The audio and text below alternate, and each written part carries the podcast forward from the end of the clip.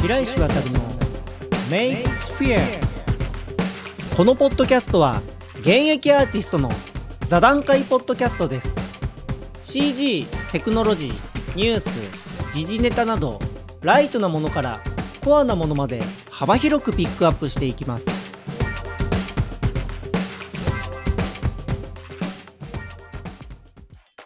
それでねここあれなんですよゴールデンウィークに超改造してはい。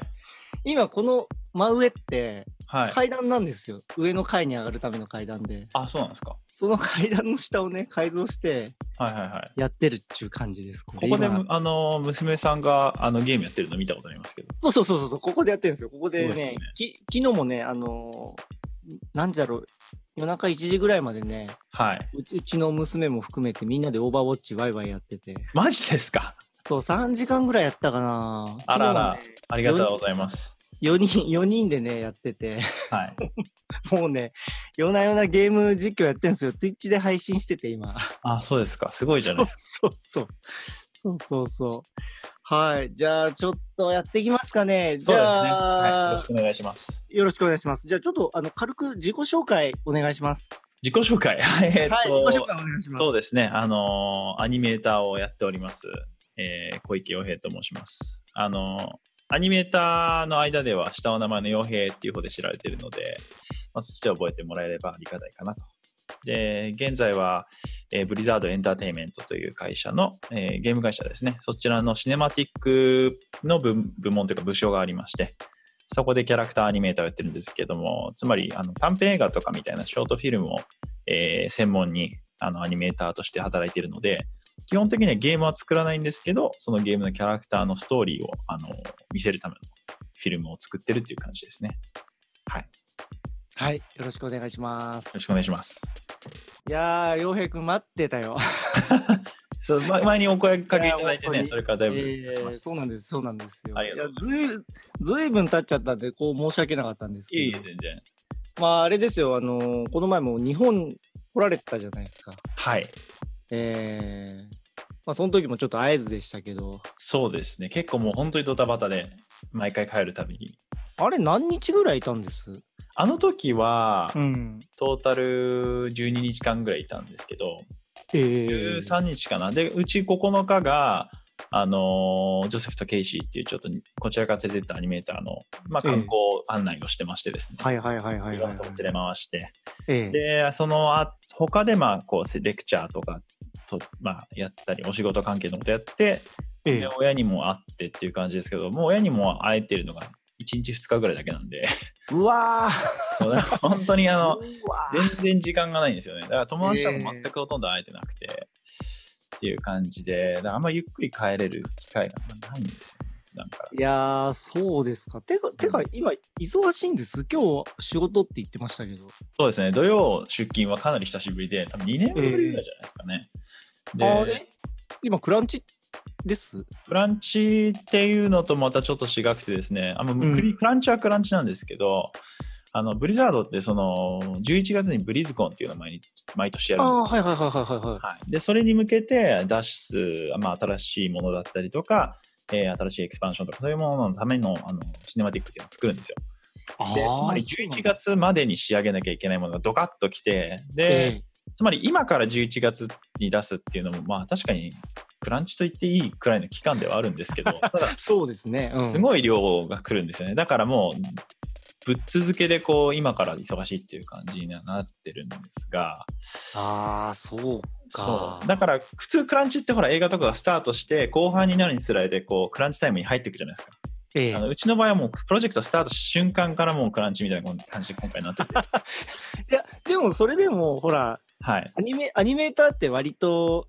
最初っちゃ最初だけど、はいまあ、内容とか、ほら、レイアウトが決まるまでは、ちょっと間があるじゃないですか。そうなんですよね、うんえでえそれでもいきなりスタートみたいな感じ。そうですねうちって基本的にあのー普段からそこそこ忙しいんですよそのそんなに忙しくないというかへーまあそんなにあひそひどく忙しくないんですけど週末出勤するようなことはないしあと、うん。あのー残業もほとんどないんですけど、ええただまあコンスタントに仕事はある状態なんですね。ああ、つなまるりほど。ダウンタイムっていうその、ま、全くやることのないうんうんうんうん。映画会社と違ってないんですよ。ああ、はいっていうのも、その、インゲームシネマティックって言って、ワールド・オブ・ウォークラフトっていうゲームがあるんですけど、うん。それの話の中に出てくるゲームエンジンを使ったシネマティックもうんうんうんうちでややってるんですよ。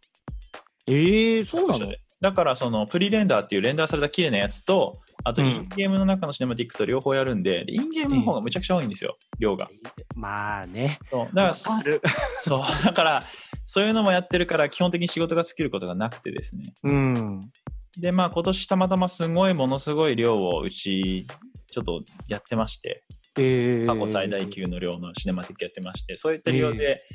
契約社員も大量に雇ってあ、そういうことなんだ。やってるっていう感じなんで、まあ、珍しくちょっとと。忙しいですね。うーんはえなんかプリレンダーと、まあ、いわゆるそのインゲームのシネマティックやるってなった場合ツールとか違うんですそもそも全く一緒です。一緒なんです毎毎使ってます。はい、であ唯一の違いって言ったらあの、うん30フレームになるんですよ。あのあ30フレームパーセカンドつまり1秒はい30はいはいはいはい個になっちゃうんですよね。で普段やってるのは24コマの,、あのフィーチャーフィルムとかと同じスタイルなので、初めちょっと慣れるまで時間かかりましたね。あのキー打っていくときに感覚が全然違うんで。あのあー確かに確かに違う全然違う全そ然違うそうそう。それはちょっと最初苦労しましたけど。そうですかえー結構意外だった、なんか割とインゲームシネマティックっていうかなんかインゲームの仕事もちょいちょいやってるっていう話は聞いてたけどでも割とそのダウンタイムタイムを作らないような感じでなんだろう、うん、人材を回してるっていうのはうまいですねすごく。そうですね。ちょっと多すぎるぐらいあるんで、まあだから仕事には困ってないんじゃないですか、その与える量には。ああなるほどね。はい。まあ、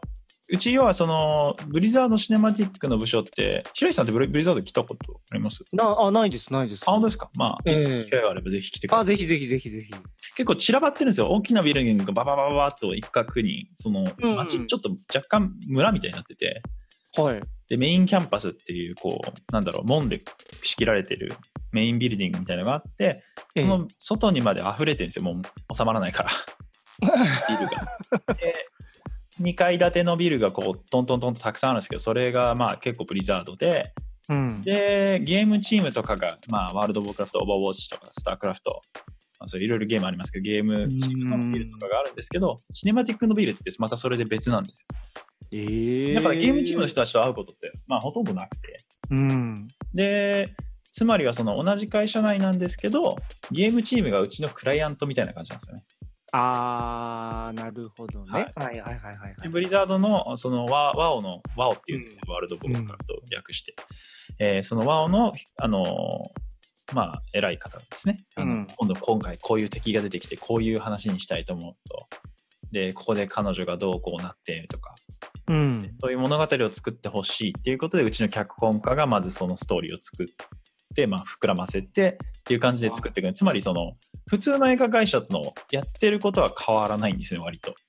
ははは。あの頼まれて作るっていうだからうんゲームチームが最優先なんですよね、うん。うん、あのマーベル映画でいうとこう多分マーベルがゲームチームみたいな、うん、そうそうそでうでマもーベそルはの、はいなんだろうそうまあ、お題を出されて話をはい膨らましていくのは、そのシネマティックのチームの人たちが膨らましていくみたいな感じなんです。そうですね、まあ、向こうにも多分もともとある程度アイデアがある場合もあるしうん、その場合によってはもうほとんど逆にない場合もあると思うんですけどああなるほど。今度こんなかっこいいクリーチャーを出したいんだだけかもしれないし、うんまあ、ただ、あある場合もあると思うんです、結構。まあ、でも、シネマティック大体ね、ゲームのその動線だったり、あの、うんゲームの中だけじゃ表現しきれない部分をドラマ仕立てで膨らましてほしいっていう、その需要の方が大きいから、ん確かにね、うんうんあの、お題っていうか、内容は大体固まってますよね、そういう意味では。そうですね。うーん。そうですあか。え、もう何年目ですかえー、3年半くらいじゃないですかね。3年半ですあー働き始めてから。早いもので、いや、そうですね、 本当早い、早いもんで。そんなに前な気がしないんですけど、働き始めてから。いやーそうですね。いやどうどうですか、あのー前はサンフランシスコだったじゃないですか。はい、で、今、アバインでしたっけそうです。どうですなんか地域的なその問題っていうか違いみたいな、アメリカの。な違いみたいなうんえーっと、そうですね、サンフランシスコに6年いて、えー学生時期と初めの2つの仕事っていうのをその辺、ベイエリアって呼ばれるエリアで過ごしたんですよね。やっえてえでそれからブリザードに来たんですけど、まあ、ベイエリアは基本的にちょっと治安が悪いので、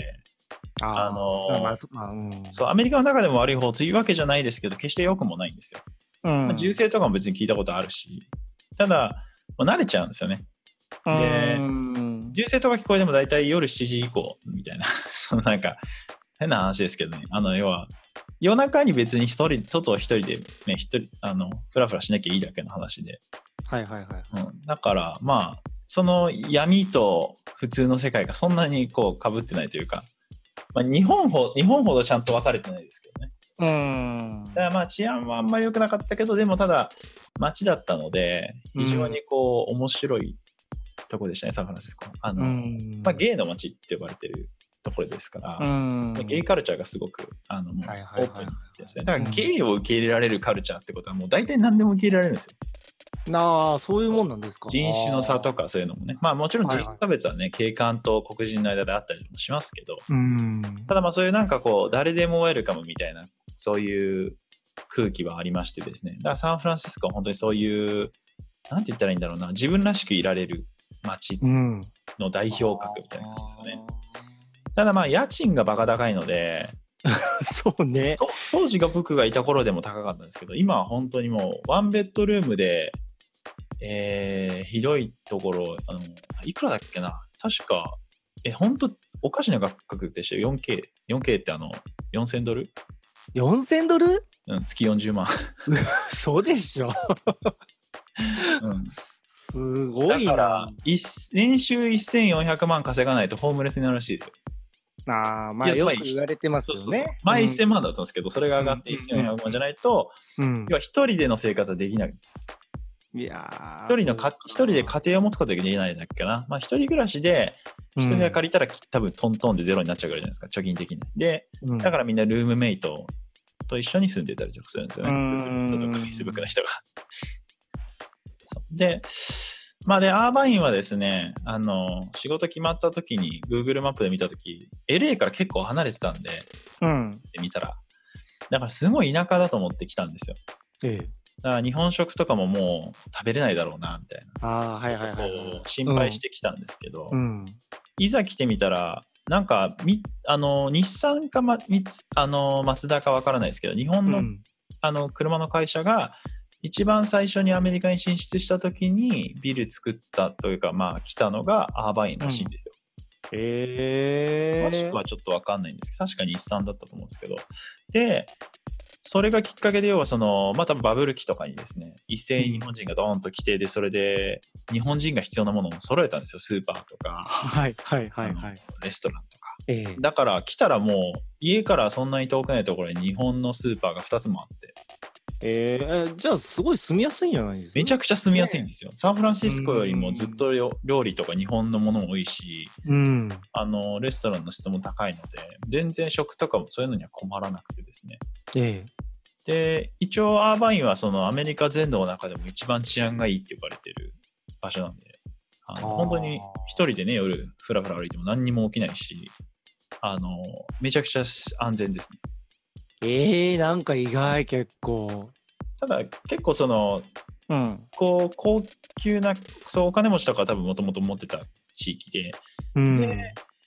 まあ、町っていう感じじゃないのでうん、必要なものは何でも揃ってるんですよ買い物に来たければ何でも買えるし必要なものは何でもそう取り揃えられるけど、ただやっぱりそのまあ賑やかな町渋谷とかそういう感じじゃないのでうんだからちょっっと若者にはつまらないって呼ばれてと言われますよねだ家家庭を持って落ち着くんだったら最高の町みたいな感うーじんそうっすか。いや、アメリカなあどう。どうなんです今、その、まあ、まあ、洋平君の場合は、今、ゲーはムのシネマティクスじゃないですか。ほはい北米のなんかそういう事情とかって今どうなんですかね米っていうとカナダとかですか、まあカナダもそうだしアメリカもそうですしうん、なんかそういうゲームインダストリー的ななんか話って。あうんあ、やりますそうですね。まあ、一番最近、きまあ、大きなインパクトになったのはフォートナイトじゃないですかね。ほう。フォートナイトがやっぱりもう、多分日本でフォートナイトってそんな売れてないですかいや、やってる人はめちゃめちゃいますし、やっぱ配信とか、まあ YouTube とかそのゲーム実況やってる人たちいますよ。かなりいますよ。あ、そうですか。うんえーあの、フォートナイトってもうすごい、もう社会現象的人気で、アメリカなんかだと。で、え最近もう10代の子供たちの、いや、カウンセリングみたいのってこっち普通にあるんですよ。えとあえ要はどういう結構まあ、ゲームと関係ないですけど、普通にこう、小学校、小学生、中学生、高校生とかが、カウンセリング、カウンセラーがいて、カウンセリングに、まあ、相談、例えばいじめられてたりしたら、いじめられて困ったとか、はいはいはい、はい。子供がいつでも相談できるような環境がかなりしっかり整ってるんですよね。ええで、その カウンセリングを受けるっていうことも結構当たり前だったりするらしいんですけど、うんでその、まあ、10代とかの若い子たちのカウンセリングの内容悩みの内容の8割くらいがフォートナイトらしいですえよ。うん、どういうことですか、それは。つまりだからクラスの中にの80%のぐらいの悩みは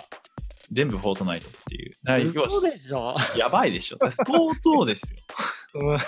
相当です。あのそれなんかいい方向じゃなくて、悪い方向にちょっと話が向いてますね、それ。いやー、どうなんでしょうね。まあでも、チームゲームでもできるのかなわかんないけど、まあただそあのそう、ですね、うん。まあ、僕らが子供の頃にハマったものとかね、いやそのだったら僕が、まあ、子供の頃流行ったニビニ四駆とか、ああ、はハいはマい、ゴッチとかいろいろありましたよはいはいポケモンとかね。うん。うんただでも、、その流行ってるっていう次元の、うちらの知ってる次元をさらに超えたレベルで流行ってると思うんですよ、フォートうナイんト。。で、無料なんですよね、あれ。そうですね。うん、で、エクスパンションとか、こう、なんでしょうね、あのスキンとか買うのにお金あがかかるうんうんうん。ものだと思うんですけど、だから、誰でも手に入るっていうポイントが、やっぱすごく大きくて、うん。だから昔、例えば卵チが流行ったりしても、ポケモン流行っても、売り切れちゃったりとか、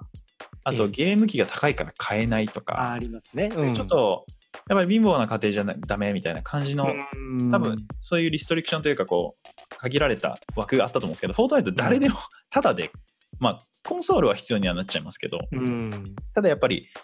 入りが、まあ、安いので、まあそうでそういすう意よ味でね。広がりもすごいんでしょうね。うんで、まなあ、んか、ネットフリックスの社長が、ええ。なんか言ってたらしいですよ、フォートナイトには負けて るって。うん要は、その、なんでしょう、こう、どれだけ人の時間をうん。拘束できるかってそいうう話。拘束できるかええっていうのがん勝負っていう話になった時に、フォートナイトにうちは今負けてるみたいな。まあそれはねあのー今エンタメって呼ばれてるものが全部やっぱそういう風な考え方になるじゃないですかそう例ですえばあのー人の時間ってもうやっぱ限られてるから1日うん24時間だし、うんまあ僕もよくなんかその手の話するんですけど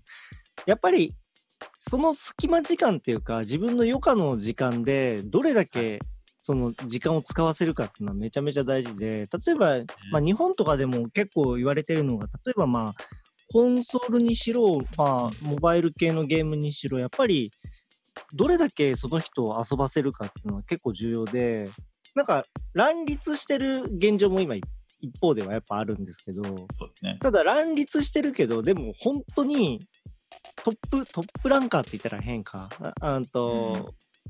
知名度があるとか、ずっと続けてられるっていうゲームしか結構生き残れないっていう感じがしてて、うんなん、かね、昔よりもね、戦国時代感が半端ないですよ。 そうですよね。白石さんはもうこの業界長いですもんね。いやいやいや、本当になんかね、それって、その、まあ映像もそうですよ。映像もそうで、やっぱり、ネットフリックスとか、まあ、アマゾンプライムとかもそうですし、その、プラットフォーム戦争みたいなのが、やっぱ映像とかでもやっぱあるんで、うんなかなかね、あのー打者売れるっていう時代ではもうないし、そうですうねん。確そうかなに。んですよね。まあ難しいですよ。そうですね。まあ、回転も早いしね。うーん。やっぱり僕らがそのゲームをやってた頃っていうのは、まあ、白石さんと僕とで多分ちょっと差があるかもしれないですけど、今、うんうんうん今、今年40です、私。あそんなはめちゃくちゃ離れてないですね。めちゃくちゃ離れてないともう思う今。年35になったんで。ああ、うん。だから、その、あのーまあちょっと時期的例えばプレイステーションのゲームが出たりしたらそのグラフィックの向上とかでこう興奮してたじゃないですか。で、ええなんかグランツーリスモがすげえみたいな。 ああ、そうなんかかこうそのゲームはもちろん楽しいですけど、ただその、進化を楽しんでいるというか、まだ見たことない何かを見ているみたいな、なんかこう、もうコンソール自体のパワーでもだいぶ差が出ちゃうというか、出ますね。うんで、今多分誰でもそのゲーム制作にアクセスしやすくなってる分、出てくる本数も半端じゃないし、いや、半端じゃないですよ。本当にすごいでですよね。うんえ今特にあのあ熱いのがインディーズゲームでやっぱ作ってる人たちってもう世界中にやっぱいっぱいいて、でなんだろう作ってる内容もこれは企業が作ろうと思ってもなかなかできないしアイディアをすごい持ってきてる盛り込んできてるあのクリエイターさんもやっぱりいっぱいいらっしゃるんではい。なんかねそういうところまあそういうところのものを例えばツイッターだったりとか自分のまあホームページだったりそういったもので出したりとかまあそういうコンテストに出したりとかあるいは Steam とかで売ったりとかもそうですけどなんかいっぱい出てるから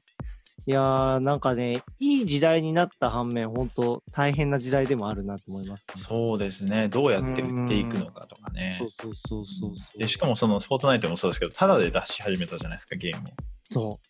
ううんえらいことになってますよね。 いや、でもそれで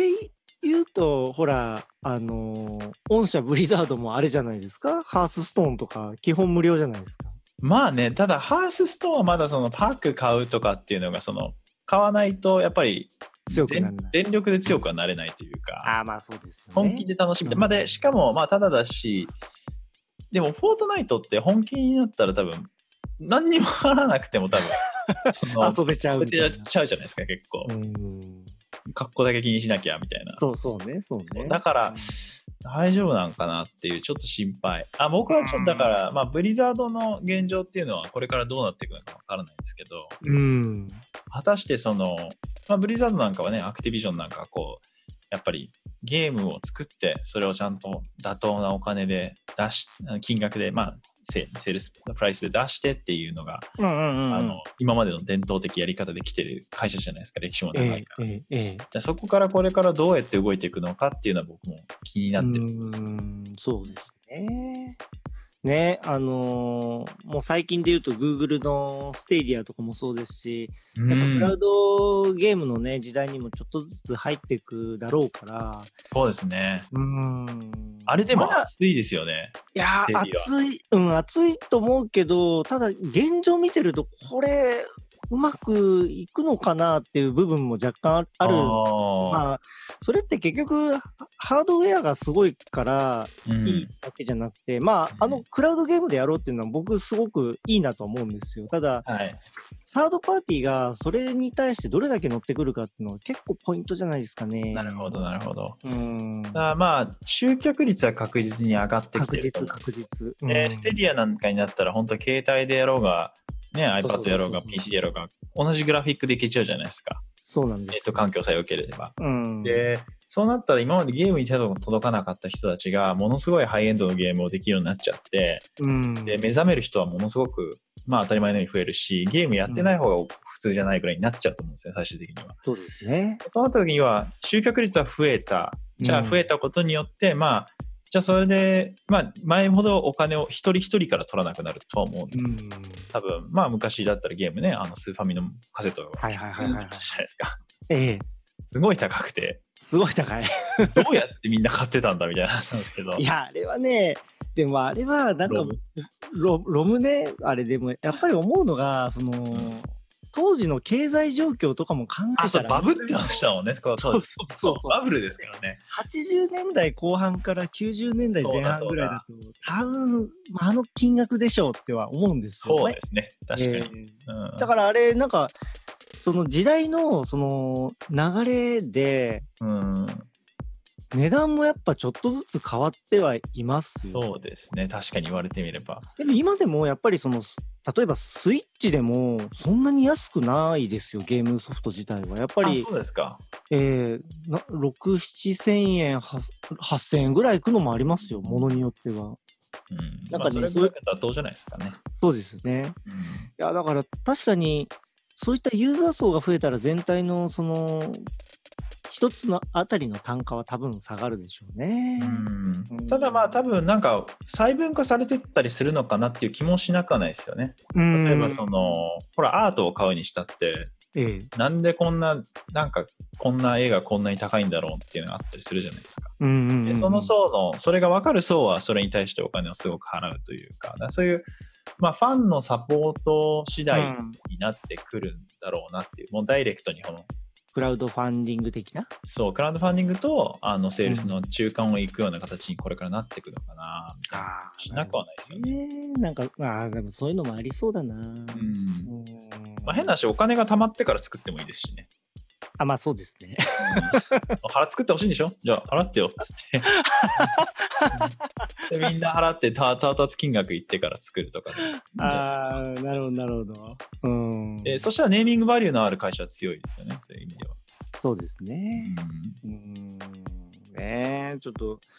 2019年から2022年ぐらいまでのゲーム業界は結構怒涛な感じするなああそうですねどんどん変わりそうですよね。変わりそう変わりうそう、ん怒涛のようになんかでもなんかやっぱそういうその時代の流れとかそのうん、読んでいかないと結構やっぱ難しくてそうですねうん。ステディアがね、まあ、僕らの子供の頃の夢の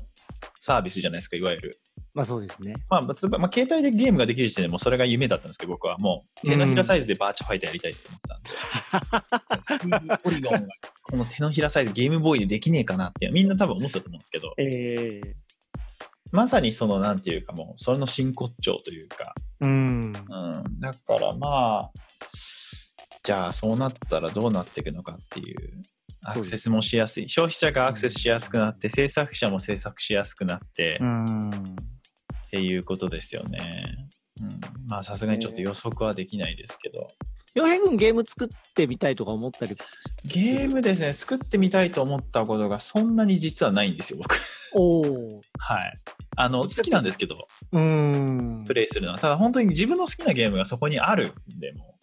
え、それ、あれですか オーバーウォッチとかうオーバーウォッチも好きですけどね相当やり込みましたから、でだけど本当に自分が好きなゲームってやっぱ例えば結構あるんですよねもうメタルギアもそうだしああ。だか、らあとワンバーチャファイターとかストリートファイターとか格う闘ん技うんうんうだんし。えー最近ハマってるのがラストっていうゲームなんですけど、ラストうん、これあんまね、日本で知られてないんで、うんちね、配信やりたいんですよ、できればね、YouTube チャンネルかなんか。ょっとやってくださいよ。あの、めちゃくちゃ面白い配信やるんだったら、配信やるんだったらあれですよ。あの、Twitch がおすすめです。あね、まあ、ただえー定期的にできるかなっていう心配があるんで、なるほど、なるほど。ちょっと、 YouTube 動画チャンネルにしようかなと思ってるんですけど。うんあのですね、このゲームはもう僕の、もう本当にすごい好きで、まあそういうもう自分の好きなゲームがすでに存在してしまってるので、ああ、こういうゲーム。そう、ラストはね、あの、原始人みたいな状態からスタートするんですよ。ええ。で、あの、デフォルトだともう、あの、男性と女性も、もてか普通に男性女性選べないんですよね、キャラクター、主人公、自分も。はいはいはいはい。男女も選べなければ、性別も選べないし、人種も選べないしっていう感じです。急にスタートして、そのキャラそのキャラクターをずっと使ってあげなきゃいけないんですよ。次のでかい。えそうで、石だけ手に持ってスタートして、え。うん。まあ、木をその石でこう削って木を手に入れて木であの木と石を手に入れてそれで弓を作ってみたいな感じでこう、まあ、最終的にロケットランチャーとかまで行くんですけどやべ、え、ロケットランチャーまで行く。それ、はいあの、進化する過程みたいなのもあるってことですよね、ってことは。そう要はあでも作り方を覚えていくんですだから人間のひあのはい歴史をその短い時間でえあのやっていくんですけどで家とかを作ってもちろん自分のその集めたかけ集めたメタルとかね鉄とかそういうマインクラフトのもっとリアル版みたいな感じなんですよははただサバイバルゲームで、で、その、他、敵は全部全員他のプレイヤーなんですよね。はい。で、他のプレイヤーの家に忍び込んで、あのーその持ってるものを盗んだりとか、あと、三方で出会ったらもう、お互いに弓打ち合って、それまで拾ってきたものを全部、あの、取り合うみたいな。で、死んだ瞬間に全てを失うんですけど、ええただまあ、本当にものすごく難しいゲームなんで、僕の中ではダークソウル以上にハードコアゲーなんですよ。そんな難しいんですよ、これ。まああの敵が全部プレイヤーだし殺されたらその時持ってるもの本当に全部失うんで、あだから家に家からリスポーンはできるんですけど家からリスポーンしても家の中に残したものしかもうな いからあの戦闘に入った時の心臓のあの高鳴りはですねもうええゲーム史上、ま、見たことがないっていう感じたことがないレベルで緊張しますねはあいや本当にやばいですよラストはラスで、まあそまあ、そういう感じで、まあ、僕は自分の好きなゲームがすでに存在しちゃってるのでうーん別に作らなくてもプレイヤーでいいていていいなって感じですかねラストってあれですよねえっ、と RUST ですよねそうですなるほどこれか。相当面白いですよ。まあでも人を選びますね、ラストは 人を選ぶあのーつらあのへこんじゃう人はちょっと厳しいかも。これちょっと待ってよ値段あ3600円か前ね、それ、あのー1700円とかぐらいだったんですけど、最近ちゃんとそのオフィシャルにリリはいースはいはいはいはいはいだったんですけど、あのーおすすめの YouTube チャンネルあるんで、後で送っておきます。あわかりましたありがとうございます めちゃくちゃ笑えるんで、あのいやーあしかもこれ日本語版もサポートしてるんですねまあなんか、あのーなんでしょう、ボランティアの通訳だから、通訳というか翻訳なんで、あのーはいはいはいはい時々変な翻訳あったりもしますけど、ええでも面白いですよ。いやーそっかちょっとこれはただそれちょっとデフォルトであのスタートすると、いきなりもう全裸でスタートして、あの容赦なくあの、あそこが出てるので、 あなるほどブランブラン。だから、あの、お子さんとプレイするときはちょっと気をつけてくださ い。あわかりましたあの、モモザイク設定と下着履いてる設定に変えられるんで、あそうなんですああちょ面白い相当、際、際どいゲームですけど、いや結構なんか洋平君ゲームもたしなんでんですねそういう意僕味でゲーマーですね、もう完璧うーに。んうん、相当好きですよ。おーだからうん、アメリカに来た時に、あうの、んプレステ3を日本に置いていったんですけど、そのゲームしないように。はいはいはいはいはいはい 団長の思いでしたね、本当に。ちょうど本当に僕、ゲームが多分相当好きなんですよ。だから、まあ、ゲーム依存症とかいう言葉が最近囁かれてますけど、ええいや、間違いなく依存症でしょ、僕はきっと。あーそれぐらいは好きですね。うんでもなんかゲーム好きだしほら、はいあのー今働いてる場所もゲーム会社のシネマティックでやってるそうなんですよね。あのモチベーションは上がるんじゃないですかおーこのゲームかみたいな感じでなんでしょうね。そうですね。モチベーションも上がるし、うんあとやっぱちょっとなんていうんでしょう、ゲームってその、よくはどこかその、まあ今の子供たちは違うんでしょうけど、見方が。うんただ多分白石さんや僕の世代だと、ええゲームってすごくパーソナルなものっていうか、うんうんうん今その、例えば学校に行って、まあ友達とゲームの話をしたりもしましたけど、うんただ日常会話で話す内容じゃないじゃないですか。ああまあわかりますそうですねうん、要は自慢げにこう、俺サーフィンやってるんだぜとかみたいな感じの話じゃないじゃないですか。うんっていうよりどっちかというと自分が家でやってる趣味であって、で、しかも、何万人に理解されなくてもまあ僕は好きなんだみたいな そういうこうちちょっとそういうものじゃないですか個人的な。でだからやっぱりブリザードっていうゲーム会社もそのみんなそういう多分メンタリティってあると思ううんん、だからすごくこうへばらないというからうん、俺はただのゲーマーなんだみたいな そういうこうちょっとこうなんて言うんでしょうね謙虚さがあって好きですね僕は。ええなんかこう例えばだからすごくこう前に出ていくメディア例えばまあ変な話したらハリウッドスターとかねうんあそういう職業の種類もありますけどそれを目立ったりこうする職業ってやっぱこう、まあ、どうしても前に前に出ていかなきゃいけないし、うんでブリザードってまあ会社としてはすごく歴史もあるしはいとてもこうまあ誇っていい会社だと思うんですよ、やってることとか、うんうんうん、ただでもなんかすごくなんなんでしょうねみんなとってもただのゲームオタクみたいな感じで、へえだからすごくなんていうか居心地のいいうんなんかゲームオタク村みたいな感じですよね。感覚なんか楽しそうそれそうそうそうだからそういう社風っていうのはすごくいいですよね。うん僕はすごくそれがブリザードのめちゃくちゃ好きなとこですね。 はいはいはい、うんいやなんかいいねいいところに行ったんじゃない洋平くん本当 そうですね。僕ブリザードのことほとんど知らなかったんですよね。日本人の人ほとんどオーバーウォッチが出る前に知ってる人って多分本当にコアにゲームにあー携わってる人ぐらい、ええでも僕、ブリザードの作品で言うと、ディアブロ1はやった。1、2やって、で、だいぶ間が間が空いて、はオーい、バーウォッチじゃないですか。だから結構触れてんですよ、実は。ディアブロ1-2は日本語でしたえっと、日本語版でしたね。あの時えあ日本語版出てたんですかあのですね、あ、1はね、1は出てなかったような気がするけど、2は出てたんですよ。日本語版出てて。はいで、えっと、ちゃんとエクスパンション版も買って全部やりましたよ。あそうですかえそれは PC でやってたんですか PC で PC で。ですよねええ PC でやりました。もうだいでぶもね日本でゲーム PC やってる人って相当少なかったでしょその時期あうん、そうですね。だから、あの時が1998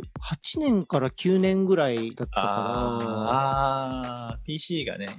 もう結構当たり前になり始めたぐららい。かそうですね。そのぐらいですね。うん。そうですね。まあ、そのくらいだと、ちょうど僕の世代って多分被ってないんですよ、そこに。そうですね。ギリギリそうそうそうそう。うんでよその頃の洋平くんたちの時期だと多分64、64あニンテそうそうンドーキューブあたりですよそね。れくらい。だから、パソコンで ですよねそんなすごいゲームができるっていうこと知らないですよ、僕。あの、何でしたっけあの、昔の Windows によくあったマインクラフトだっけはいはいはいはいはいはい。あのぐらいですよね。それぐらいしかできないカードとかなんかも、ええパソコンってしょぼいんだなっていう一生しかなかったんで、だから、まあ、かなりその時代にね、あのたまたまそういうアクセス権のあった白石さんとかは知ってるけれどみたいな、ええ多分会社だったと思うんですよね。だから僕、アメリカに来た時ブリザードのことも知らなかったし、ああ、そうで、そうオーバーウォッチの最初のシネマティック、あ、じゃないな、その前にディアブロ3が出たんで、うんうん僕。が学生の時にですね、アメリカうでん出まして、で、みんな騒いでたんですよ、アメリカ人たちが。ええええディアブロがディアブロがあって。 すげえんだよこれがあって言われてみせられてもなんか真っ暗いあのなんていうんですかこうパッケージに赤い線とかなんか3そうですね。何このシンプルな 何これって何なんだダークソウルみたいな感じなのみたいなでいや違うまあ似てるようなそんな感じだけど違うのディアブロなんだよみたいなでバーッと上がれてで、ね、中にはなんかワールド・オブ・ウォークラフトっていうゲームがあってねみたいな、んのとこであって、でもすごく中毒性の高いゲームだから、やめたけどねとかって話聞いて、最終的にそれで、ディアブロとワールド・オブ・クラフトが同じ会社が作ってる知らなくて。うん。で、ある時、オーバーウォッチの最初のパイロットシネマティックみたいなやつが出た時に、それ見はいて、はいはいアニメーションうまいなと思ったんですよ。その時もアニメーション勉強してたんで、えええ、見た時に、なんだこれみたいな。 めっちゃアニメーションうまいし、かっこいいし、キャラデザインも。うん。え、なにこれ映画どこが作ってんのみたいになって調べたらブリザードってあうんのディアブロとかって作ってるとこみたいな。で、知った感じでしたね。で、その時はだから会社、学校のアニメーターとかね、ピクサうーんクラスとか撮ってる人なんかやっぱり映画の 3D アニメーションしかほとんど見たことなかったんで、うん。なんかポットでいきなり出てきたその、何のシネマティックかもよくわからないゲームなのこれみたいな感 じの、あれにはだいぶ衝撃を受けましたよね。ああ、そうですか。ええで、まあ、その後ですよね、あの CTA に行って、たまたまブリザードのブースがあうって、ん。うん。その時ハースストーンは多少プレイしてたんで、はいはいはいはいはいはでい。それで、まあ、ハースストーンもプレイし始めてから、あ、これブリザードだなみたいな感じでしたから、えでえもそれはブリザードっていう名前自体はもう本当、後から後からじわじわ知ってったみたいな感じで、そうなんだ。面接というか、スカイプ面接だったんですけど、その時も、えブえリザードのゲームやったことあるって聞かれて、あのハースストーンはやってるけど、それ以外はやったことありませんって正直に言いました。いや、大事です。なんか、うちはシネマティックだけはそれでいいんだって思いました。ああ、まあ、そうですよ、ね。ゲームチームは、あの、うん。ダメだけど、うんシネマティックチームは、あの、うちのゲームやったことない人でも大丈夫って言われて。 あの正直であることを優先するって言われて、あよかった。ええいやー、そっか。じゃあ、ちょっと話をアニメーション寄りの話にしてきますか。そうしましょう。今、アニトゥーン、えっと、やってるじゃないですか。そうですね、はい。オンラインスクールえーオンラインスクール。どうですか今、あの、生徒さんっていうか、なんか、そういった人たちのレベルっていうか。レベルは上がってきたと思います。はい、うん。ただ、その、うん、上がってきたとこの最大の理由としては、まあ、うんプロの方が取ってくれるようになってきてくれたっていうことですかね。ああ、なるほど。最初はやっぱりあのスタートした瞬間、プロの方って1人とか2人だったんですけうど、んうんうん。最近はやっぱりそのやっぱ基本を基礎を習ったことがないからうん。一旦ちょっと習いたいっていう形でプロだけどっていう感じで取ってくれる方も増えてきたのでああ。そういう方たちはやっぱりもう先に 3D アニメーションにある程度触れているので、ええス。タートがやっぱり、ね、経験値が高い分成長も早いですよね。うんうんうんうんうんうんうんうん。まあ、そんな感じで、まあ、クラス自体のレベルは上がってはいますけど、ただ別になんかこう、みんな基礎知識がどうっていう感じではないですか。うーん今何人ぐらい受講されてんですえーっと、1クラスにつき8人ぐらい教えてるので、ええ。で、私は2クラスだけ持ってるので16人ぐらいですよね。 16人。え、え、8これ人を一気にやるみたいな感じなんですかあ、そうです。あの、今、こう、ズームでやってるこの感じで、はいはいはいはい。あと7人ぐらいが僕のルームに入ってきて、うん、で、それで、あの、課題提出をするんですよ、動画の。うん。マヤデータって一切使わなくて、うん。もうできているプレイブラストされた動画ですね。それを Google ドライブに入れてもらって、それをシンクスケッチっていうあのウェブサイトがあるんですけど、はい。それがそのクリックしやすい、上から書いて、ここ、あ、フレオーバームーペインバイトフレーしムてるでみ、たいなはい、はでいき。るやつなんですね。便利なあのウェブサイトで。うん。ここに、えーアップロードして、クリティーク、あのー批評ですね。うん。いいとこと良くないとこをうん言及してあげて、書いてあげて、で、次週までにそれを修正してまた持ってくるみたいな感じの繰り返す。ああ。わけですねで、トータル12週間やります。おお。あトータル、まあ、要は12日間ですけど、1週う間ん。なんで。で、それを1年のうちに2回から3回、あのーこうやりますね。うーん。 2、3学期。うん。はへいえ。で最近は、あの、原島さんというピクサーではいやはいらはいれてる、あのええ先輩ですけども、えー原島智之さんも、あの教えてくれてます。原島さんなんかもう随分会ってないような気もすんな、 僕。まあ、ねえ、忙しいんじゃないですか、ピクサー。忙しいですよね、さすがに。多分同じ事情ですね、僕も。帰ってもやっぱりその家族と過ごす時間と仕事でもとか。うパンパンですよね。あーそれでも年一ぐらいには帰ってきてんですよね。そうですね。うん。うーん。ただ、とともさんとかの方が多分、休んで、そのいられ、日本にいられる期間、僕より長いんじゃないですかね。うーんただ、子供も2人うん。いるんで、うん。まあ、大変でしょうね。まあ大変ですよね。 そうか。僕は基本的に有給使って帰ってるんで、そういう感じです。いああ。仕事。が、映画会社って1本の映画終わったら、ドーンとそのダウンタイムに入るんですよね。はいはいはいはい。、で、次の映画が始まるにに向かってこう少しずつスピードアップしていくみたいな。うん。で、うちはコンスタントに仕事があるので、うん。あの、ないんですよ、そういうダウンタイムが。だうーん。からまあ、うん、まとまって帰れる時間があんまないんですよ。なるほどね。えーどうなんですなんか北米のアニメーション界隈で今なんかトレンドななんかなんだろアニメーション界隈。ううんアニメーション界隈でテクニックとかなんか技術系的なテクノロジーってなんかは話したりしますこれなんかこれだねみたいな。アニメーターっていうのがもともとやっぱりそのちょっと 3D アニメーションとかそういう部門の中では一番アートに近いでうん。すよね。コンセプトアートについて。うん。だからやっぱりそのテクニカル的なことってあんまり重要じゃないっていうのもあって、うんうんうんうんあまりそういう話はそこまで出てこないですけど、うんただ前回あの日本に帰った時に連れて行ったジョセフっていうアニメーターがですね、うんあのかなりツールを駆使するアニメーターで、ほうもう自動化できちゃうとこはどんどん自動化していっちゃおうよっていうタイプの人なんですよ。はいはいはい、だからはい、彼とかはかなりそういう細かいツール使っててですね、その辺をまあえーちょっと解説してもらったんですけど、だまあやり方っていう意味ではもう、あのまあ、アニメーションの基礎と呼ばれるそうんのうん12原則とか、うんまあピクサーとかがこうこうするといいよって言って、それが教えとなってつないでがってきてる僕が教えてることとかっていうのも体系化されて、それが当たり前になった上にさらに、まあ、新たなツールとかを使ってスピード化うんを図るというか、そんな感じですかね。ただまあ、うんうん具体的になんかこうテクノロジー的な変化とかっていうのはまだ全然感じてないんですけうど、ーん。まあ、あ、話題に上がるって言ったら AI がどれぐらいできんだみたいな話ぐらいじゃないですか。あの、なんかちょっと安心したっていうか、まあ我々界隈でもなんかそのぐらいの話でしかこうないから、アニメーションだと。そうですねア。ニメーションだとね、あの、技術的な部分ってなんか難しいっすよね。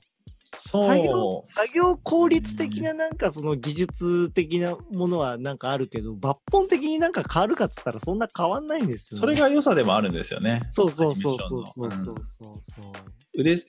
小手先勝負というか。そうそうそうそうそう。うん。だから多分、強いて言うなれば RPG ゲームがうん。エフェクト系じゃないですか、きっと。要は、新しいものを学び、新しいテクニックを使っていくて、うん。アニメーションって多分ね、あの、格闘ゲームに近いんです よ。レベルアップができない、キャラクターの。なるほど、なるほど、なるほど。やることは結局変わんなくて、うん頭、頭脳のこう回転というかこうどういうふうにな何を仕組んでいったらいいかとかであと小手先の自分自身がレベル上がるっていう生身の方ああ、なるほどね。あ、これうん、名言だな。結構名言の来た方じゃないっていうか RPG はキャラクターのレベル上げていくじゃないですかええうん経験値っていうのが露骨に数字になっていくわけですけどうん確かにそれは言えるかも、すごく。格ゲーですようんアニメーターはねえ。ゲーマーにしかわからないところですけどまあ、そうね。でもなんか、あのーシネマティックだと、まあ、シネマティック、まあ、映像とかだと多分そうかもしれないけど、うんゲームのインゲームアニメーションになるとまたちょっと変わってくるんですよね。その技術の部分って実は。うんうんうんうん、だから、まあ AI もそうですし、結局作らなきゃいけないそのアニメーションの量っていうのはもうものすごい量作んなきゃいけないんで、うんまあジャンルにもよるんですけど、そうですねだからそれをどう効率化させていくかっていうのがね、やっぱり、うん、ゲームアニメーターの人たちとやっぱ話してると、うん少しその単純に作りゃいいだけの話でもないっていうのが最近なんかよく話題に出ますね。おうというのはうん例えばなんかその、まあ、うちの場合だと多分モーションキャプチャーあ多分というかまあモーションキャプチャー割と使ったりもしてあの、はいベースはそれでだいぶだいぶ加工した上で、そのゲームアニメーションの、えー、とモーション作っていくんですけど、んでもなんかいその単純にアニメーションを作ったものを今度ゲーム側に実装させるときってうんうんうまく実装させないと例えばモーションとモーションがうまくつながりませんとか、はいありますねあのーなんだろう細かい挙動をさせたいけどじゃあその分だけ複数モーション作るのかみたいなのってあるじゃないですか。だからそこをなんかテクノロジーである程度自動生成してくれりゃいいのになっていうのはね、なんかみんな話はしてますね。そうですね。うんうんリアルになればなるほど、やっぱ細かい挙動って必要になるじゃないですか。そうですね副次副次的な動きって、あれを全部その分だけ用意するってみんな 意味あるかって。いや、意味はあるんだけど、意味はあるし、やりたいんだけど、それやると何万モーションになりますかねみたい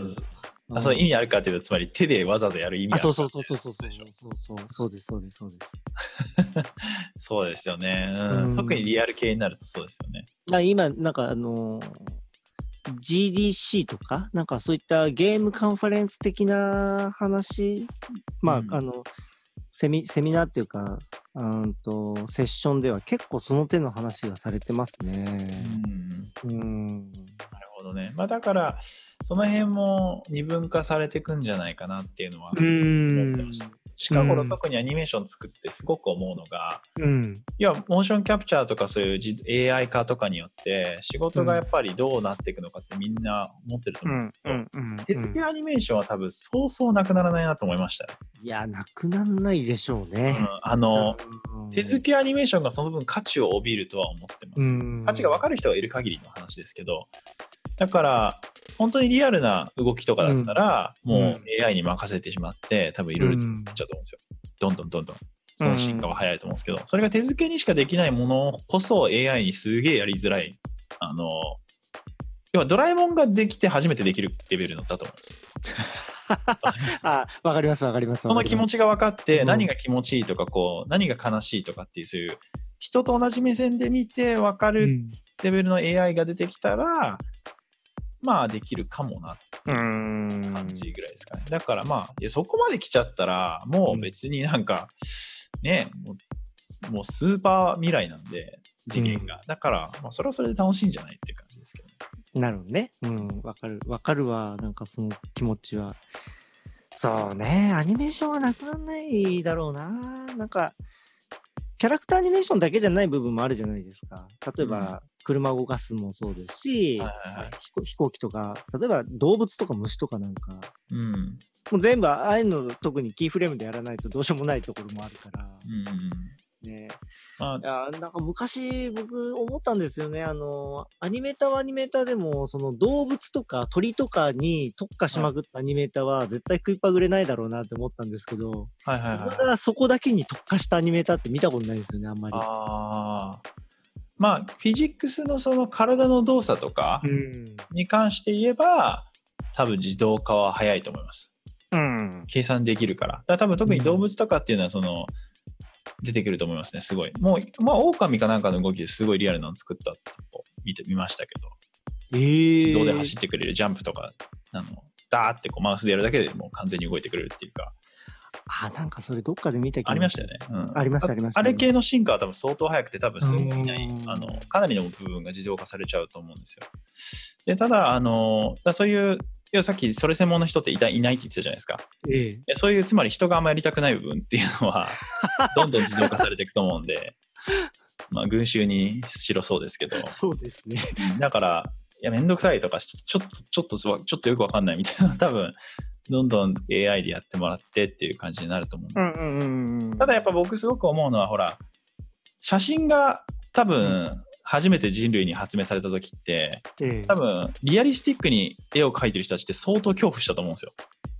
あーつまり自自画像とかそういうこうななんていうか模写とかしてたその写真がなかった時代にえ、えうん写真の代わりになることをやってたアーティストがいたわけですよね。はいはいはい写真ができちゃった時白黒が出た時点で多分その時点で相当恐怖したんですよと思うんですよ。うんカラーのレディアの俺だけだってなって 最終的にカラーの写真ができるってことが分かり始めた時に僕らは仕事を失うんだって多分絶対思ったと思うんですよね。うんただ別にそんなわけないじゃないですか。もうそうね。でしかもやっぱり例えばプリキュアとかセーラームーンみたいな絵って、うん写真で撮れないじゃないですか当たり前だけど、はいはいはいはいはい。そうでその、まあ、AI がね自動化が進んでいろいろなは流れを作れるとしたとしても結局その、情報量を少なくしてうん。あのまあ人の手で作ってっていうことに価値を見出すって昔からやっぱりあることなのでうん。それは、まあ、そんな単純にあの、しまあ、消費は少し減ったとしてもあの分類化されるだけでうんいきなりなくなるアートがいきなりなくなるってことはないんじゃないかなってすごく感じうます。んインゲームもだからゲームにしてもそうだと思うんですよ。その、今僕がプレイしてるそのゲーこのゲームを作った人はこんな人たちでだからこんな馬鹿げた動き作ってるとかうん。そういうアーティストと作品のつ動きとかにうん。こう共感というかそういうものが多分価値化されてす価値をも帯びていくんじゃないかなっていう気がしてます。うん。なるほどね。そうだね。いやー、でもなんか、ほんとね、自分もアニメーションやって、早、まあアニメーションっていうか、まあ CG 始めて、早20年はいくらいになってるけど、なんかもうちょっとこう抜本的に変わんないかなって思うな、アニメーションは。あそうですか。あの何何が一番ほんまに思う楽しいって思うんですかそのえ